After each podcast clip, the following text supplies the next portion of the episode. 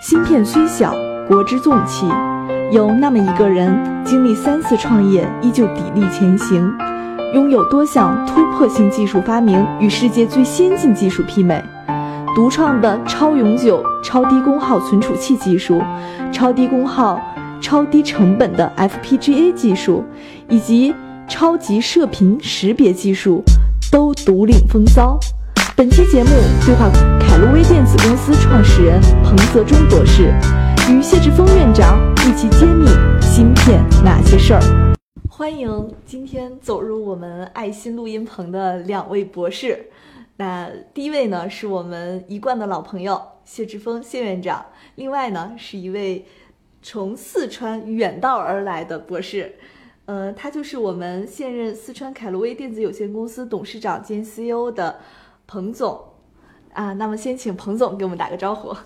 哎，大家好，我叫彭泽忠啊，从四川过来。嗯，然后请我们的谢院长也给大家打招呼，因为今天我们从两个人的这个访谈变成了三人的这个聊天儿，所以今天我们要给听友朋友们一个崭新的一个开始。啊，大家好，我是谢志峰，今天很高兴，呃，请到老朋友彭博士来和我们一起来谈谈心事儿。我之前呢是一直对硅谷回来的牛人是充满了敬仰的，刚好今天来了两位硅谷回来的牛人到我们小小的录音棚，真是充满了各种好奇和疑问。所以今天呢，我们会问很多，呃，技术小白不了解的问题，包括在硅谷创业的路程过程中的一些心得。所以欢迎大家来继续收听我们的芯片揭秘。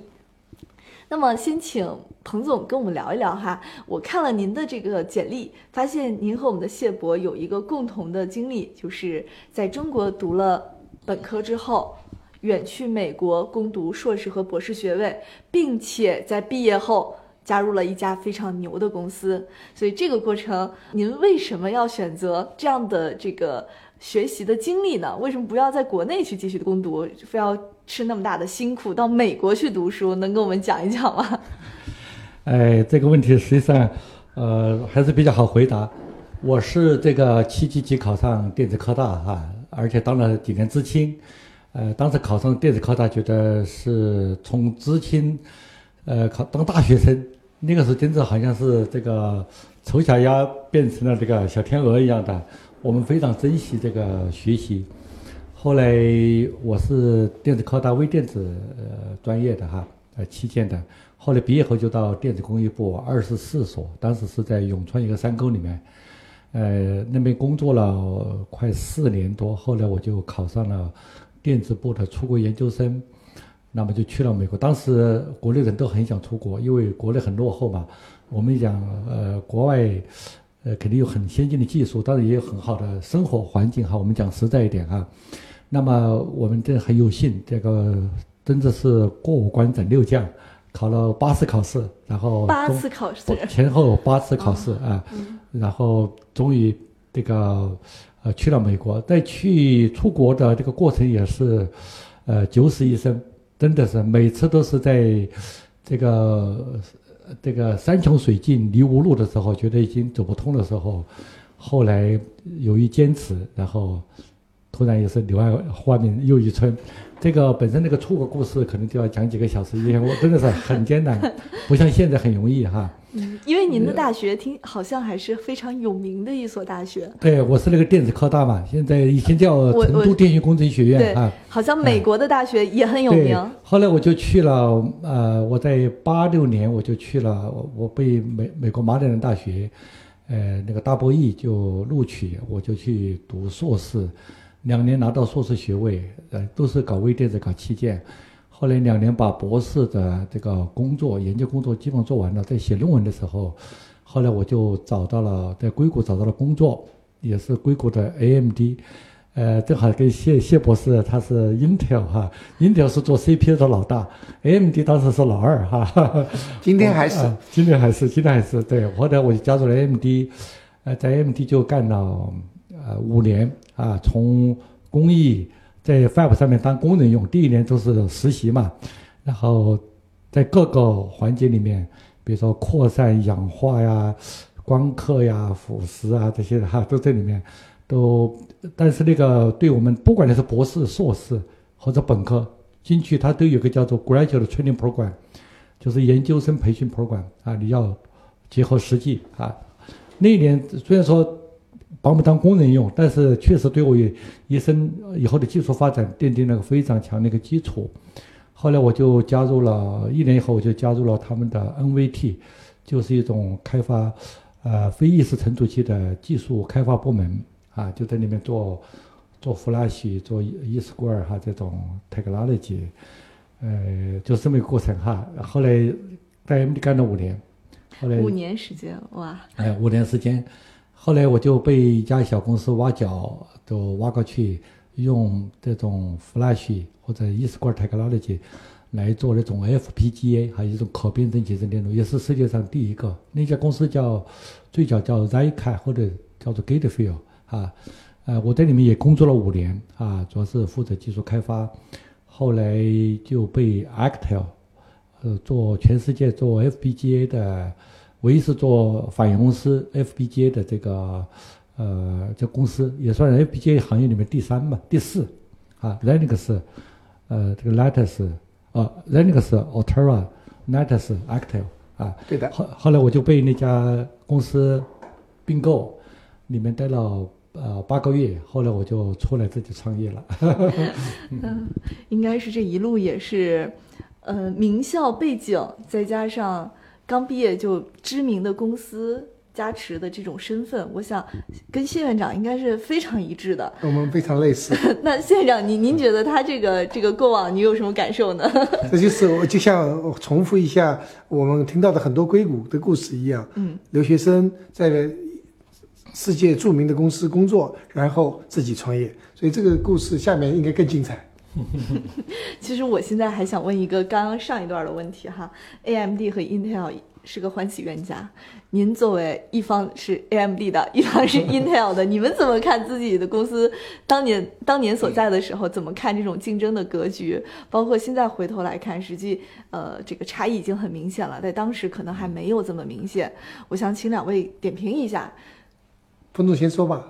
呃，Intel 肯定是我们一直既往的，不管我是在它的 competitor AMD 哈，但是对 Intel 确实是很敬仰，因为 Intel。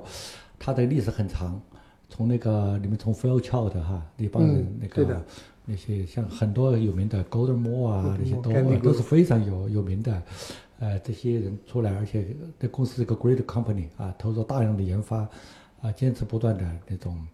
AMD 一直这是后来的，一直在跟，一直处于老二阶段，一直但一直没放弃哈。那么这么多年下来之后，我觉得这个竞争是，如果是没有 AMD 竞争，可能 Intel 也不一定。呃，前进这么快啊！是的，它而且呃，因为竞争，那么是这个在芯片 CPU 行业里面在发展很快。如果你没有竞争，大家就可能还现在还在五八六。对的，可能更早一点。我加一下我的看法。呃，实际上 AMD 呃和 Intel 两家公司的共同存在啊，有很多历史的渊源是有必要的。我一直我们在 Intel 内部一直说，要不是有 AMD，Intel 可能永远在卖三八六。因为这是价钱很高，嗯，没有竞争对手的话，那就卖的利润很高嘛。那因为 AMD 不断，你做三八六，AMD 就出来三八六，你马上得出四八六，四八六出来，AMD 又出 AMD 的四八六，那就往前走。所以呢，其实 AMD 让 Intel 更成功，这是一个好的竞争对手，成就了一家优秀的公司。非常好。那当时彭总在 AMD 的部门是做哪一块 CPU 吗？哎，不，我是做 memory，这是做这个呃存储器，不挥发存储器，我们叫非意识存储器啊。嗯。呃，所以说这个也就是奠定我这一辈子哈，在跟那个存储器接缘。我在半导体行业里面，从进校八二年进校就学微电子，到现在已经四十多年。但是我里面的这个基本上从 MD 九零年到现在哈。呃，已经是二十八年了。二十八年，我就是跟一直跟那个龙瓦 o 和 memory 这种存储器接下了不解之缘。后来包括我后面的创立的三家公司，呃，还有最后的新那个新家公司，都是跟那个存储器有关的。嗯，我记得最初几期节目，我们跟谢院长探讨过这个问题。中国的存储器目前还是趋于比较弱势的地位的，还有一些空白。当然，全球能做存储器的公司也不多。对所以这个呃，彭总是这个领域的一个资深专家，还是我们国内应该是非常紧缺的一个人才吧？那当然，就是我们一直过去都认为 Intel、AMD 做 CPU 很牛，但是大家没有。注意的也是，存储同样重要，现在更重要，因为到了大数据时代啊，这个数据的采集、传输、存储和计算这四个方面都非常重要，而存储变成了一个世界难题。我想，彭总应该有更多的体会，嗯，和专业的见解。是是是，呃，这个确实，刚才谢博士说的非常正确。这个 CPU 是计算的，就像我们大脑的功能里面，呃，它有个计算能力。但有些人反应很快，就是他的他的 CPU 很快，脑认为 CPU 很快。但有些人就是记忆力很好，啊，对，又快又好，那就是最好的这种系统。但是有些人反应快，但是记忆差，哈，经常 记忆差。有时候我也是记忆很差，就是不感兴趣，一会儿就忘掉了。所以说，它在大脑里面两个功能，它就是一个一个运算功能。还有一个就是记忆功能，当然人经人的神经系统就是一个通讯功能哈，这里面有很多，呃，实际上这个存储器在半导体行业里面也是非常非常重要的。Intel 确实像谢博士说的，Intel 是世界 CPU 老大，曾经也是一直在 CPU 在这个 memory 上面是老大，现在他们的技术也是应该说也是最先进的啊。最近我看到你们跟 Micron 合作的那个那个 cross cross point 呃 cross point 的那种哈 face shifting。哎，都是非常领先的，一直在研究。我们一直搞存储器，呃，所以说一直在，呃，在跟 Intel 哈有些很多交集哈，有些交集，也是我们学习的榜样。谢老师，您对 AMD 这家公司怎么评价呢？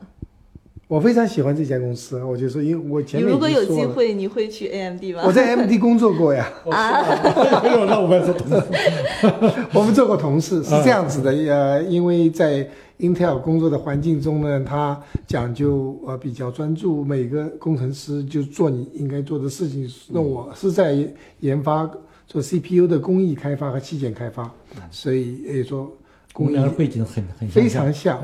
那么我就非常想知道。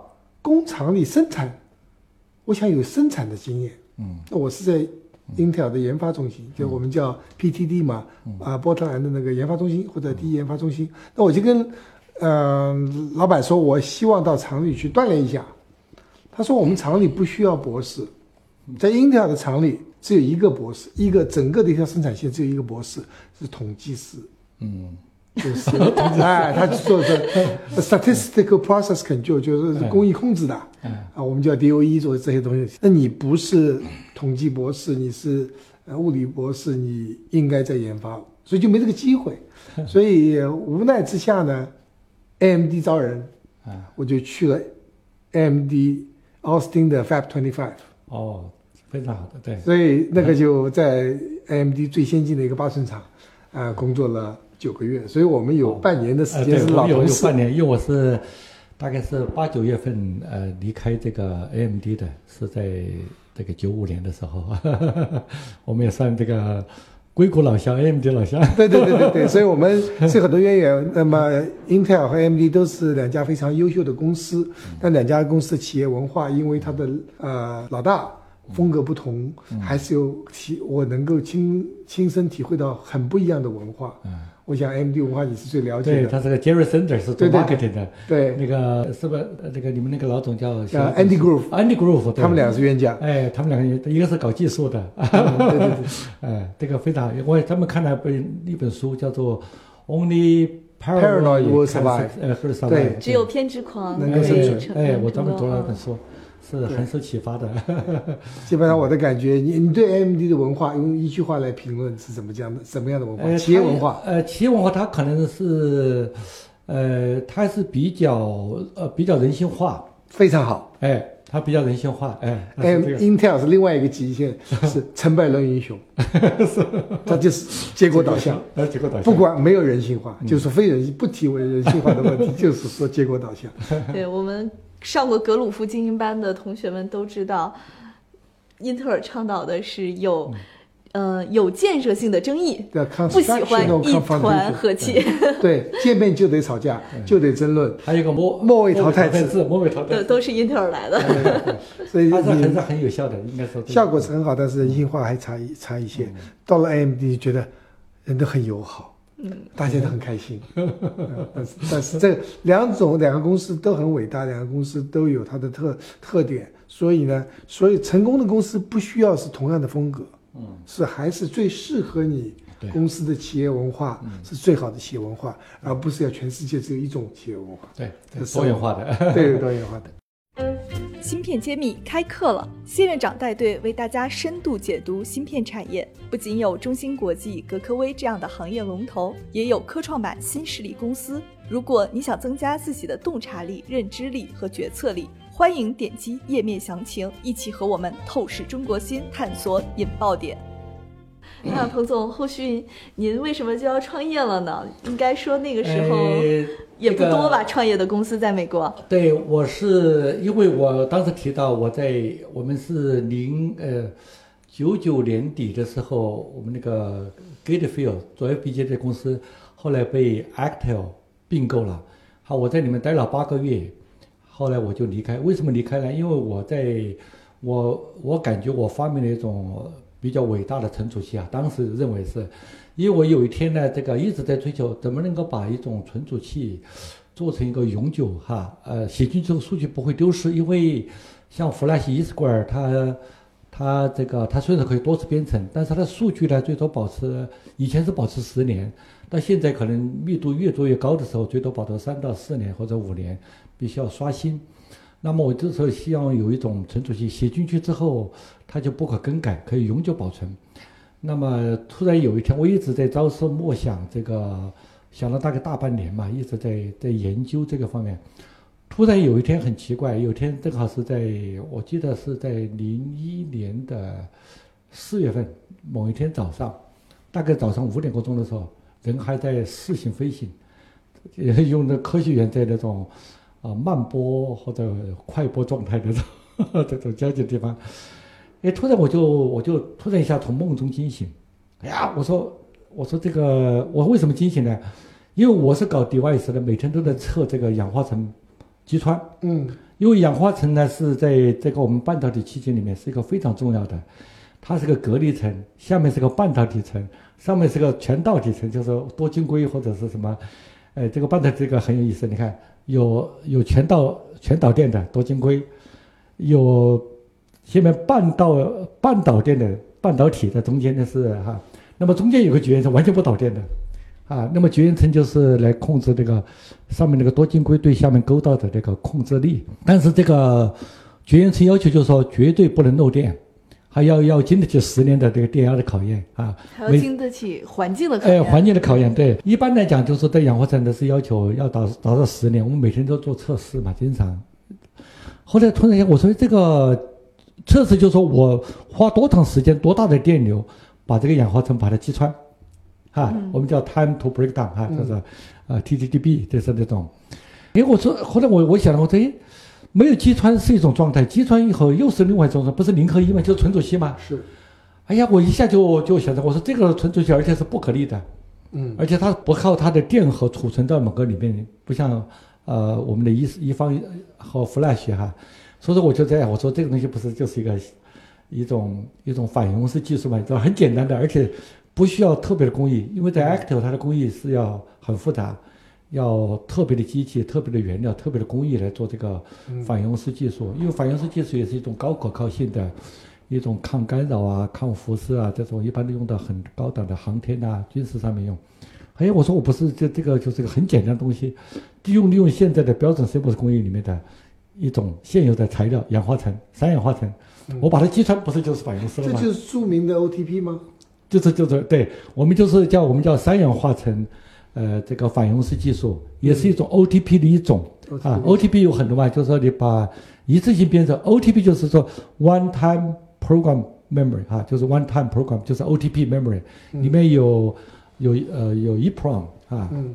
有有有 EEPROM，就是电可插写，但是不可，呃，要要靠这个电可以写，但是通过紫外光可以把它擦掉的，对的，还可以通过一些保险丝这种把它熔断哈，这种这种 OTP，我们这种是一种可编程的，而且就用标准 CMOS 工艺就可以达到的。嗯，所以说我就我就从梦中惊醒，我太太说你干嘛？他这么早，天还没有蒙蒙亮。哎，我说我一个伟大的发明，那是 真的是真的是哪一年发明专利的？呃，在零一年嘛，零一年四月份，后来我就出来，我六月份我就大概我就我就亏了，我这个东西我值得做。是在梦中想起来哎，的。在梦中想，因为 朝思暮想，真的真的是突然一下，那一年您多大年纪啊？我那个时候正好正好是那个四十五岁。为什么我出来？很多就是我一直想创业，因为我这个人呢喜欢我属猴的嘛，希望都是喜欢折腾。呃，但是一直没找到机会。以前呃兼职创业都都不是很成功。后来我说我这次发明了这个伟大的 technology，我说我一定要出来。正好是四十五岁，他们说你过了四十五岁就没有创业激情了。正好我那年四十五岁，哈，我跟我太太讲，我说我要回来出来创业。当时我有我已经有三个孩子了，然后我太太也没有这个呃也在带孩子，一家五口人就靠我一个人的工资养养。但是创业创业是很大风险的。对，后来我我跟太太我说你不用担心，我说这个，我说我出来创业，万一万一不行，我就回去当工程师，我还是硅谷一流的，呃，那个叫做我们叫做工艺集成工呃 device engineer，或者是这个呃呃 process integration engineer 哈 PIE 呃 PIE，就是我说我肯定是能找到工作，呃，当时呢创业也很紧张，出来因为那个时候正好是，呃九九年那个网络泡沫哈已经。这个已经已经爆破了，嗯。这个股票已经跌到谷底，然后我就出来，我就开始写专利啊，这个在这里面，然后突然有一天呢，这个这个就呃一天早上起来看到那个世贸大厦怎么在在起火，因为我我说以为早上怎么会是这个呃放那种恐怖片，恐怖片儿哈，动作片儿，诶，我就我就不对呀、后来我就改改编了好几个这个 channel 这个频道。频道，诶，都是，而且下面看的是 breaking news，嗯，就是那种，哎呀，我说着了着了，我我说我说我就把太太叫起来，我说你看这个这个已经可能出事儿了，出事儿了。啊！但是我也可以看得出事儿，就就觉得这个很恐怖啊，恐怖袭击。但是我也我这样想的，去我的融资可能更困难，确实很困难。本来已经谈好了几家有兴趣对我这个 great invention，就是很伟大的发明哈，我认为是很伟大的发明，那么有兴趣的 VC，结果确实他们都是暂时不投了，暂时不投了，因为这个这个就像雪上加霜一样的。后来没办法，当时有我就找了很多这个，比如说陈大同啊，嗯，呃，陈大同陈大同，对，他是对，他是他是那个展讯的创始人嘛，他当时也是做了个 o m i Vision，也刚刚成功，呃，刚刚刚刚上市，后来他就，呃，他投了呃五万美金，他说你赶快出来写专业专利，后来我后来我又把我的房子抵押出来三十多万美金，再还有另外一个 entrepreneur 叫 Daniel Hu 还是什么，嗯，呃，他一家公司也是叫 Mindspeed，嗯。他卖掉了以后，后来他也投了十几万美金给我，后来我就组织了五十万美金的这个种子资金，就出来创业，非常艰难，因为种五十万美金要做一个存储器是非常难的，哎呀太，少了，后来到了弹尽粮绝的时候，哇，真的是，我们到了二零零二年的时候，已经是前二零零二年，那是二零零二年，就是我嗯。创业出来就快有一年的时候，嗯哎零一年出来创哎，业，零一年四月份对，出来我也把这个项目带到中国来，嗯中国来也很难找到资金，后来在绵阳落户，也够了很少的资金，但是很难找不到大资金。后来我就零二年我就回去，一直在四月份的时候，我们真的弹尽粮绝，都用信用卡在倒来倒去为员工发工资，呃的时候，哎呀，这个是后来我突然我太太一天病倒了，哎呀，这个是头晕。后来送到医院去看，那种后来检查是胃出血，因为他太焦太焦虑了，看到三个孩子房子抵押出来，已经没有钱了，已经熬不下去了，芯片还没出来，那个时候非常非常艰苦。后来有个朋友当时看到情况给我一些资助啊，这些都是很多故事在后面。后来我们一直坚持坚持到二零零二年的六月份，我们芯片从这个台积电出来之后，我们有两个地站，一个地站 fail 掉了，另外一个地站是 work 了，而且。呃，比我们想象的好。我我们是做的一个一兆位的哈、一个 mega 的一兆位的存储器，嗯。我们不是用这个用用棋盘那种哈叫 checkerboard 棋盘那种方式来零一零一一零一零这种，出来是一个完美的一个一个一个一个一个棋盘阵列那个图形测试图案。哎呀，当时我们是激动的不得了。后来我们就马上把这个再跟我跟着我们几个的 VC 们，当时都是诺基亚风险投资公司叫 Nokia Venture，啊，呃，他们就叫来，他们一直跟踪，但是都不出手。后来看到我们这个已经把这个存储器一个没敢没有一个 bit 呃有有错，啊，当时他们看了之后很高兴，一个星期左右就打了一百五十万美金在我账上，从此我才活下来了。这这我代表听友朋友们问个问题啊，就刚刚那段儿。呃，是出了什么样的东西能让他呃证明我们这个东西是好的，是吧？这个薛院长能解释一下吗？嗯，就这个，它一般我们做一个设计都是要经过生产线的流片，嗯，那么生流流片出来以后，你去做它测试，如果达到你的设计的预期，那就算成功了；如果达不到的话，那就失败了。有一个是失败的，但另外一个是成功了。嗯，那么这个呢，很伟大的一件事情，那一次成功了，一次成功，对，那这个后面就意味着风险是很小了，是吗？就是很就这个台那就可以用了，就证明它是成功的，未来只是改进良率的问题了。对，啊，就不是不仅是一个伟大的发明，它已经在工艺上去可以实现了。对，不是，而且是一个想法，一兆位验证出来的。对，它是一个真正的一个芯片，成功的芯可以用的芯片了。这个也是在为什么它这个芯片是很有意义，它是世界上。第一颗用氧化层击穿，呃，做出来的存储器是在这个二零零二年的六月份，这就是所谓的零到一的突破。哎，零到一，从无到有，也就是彭总带领的团队突破了一种新的技术来做存储器，来做存储器，存储器。所以这是全球第一次，并不是说美国人做了，我们跟着也做出来。Me too，这是一说彭总发明的。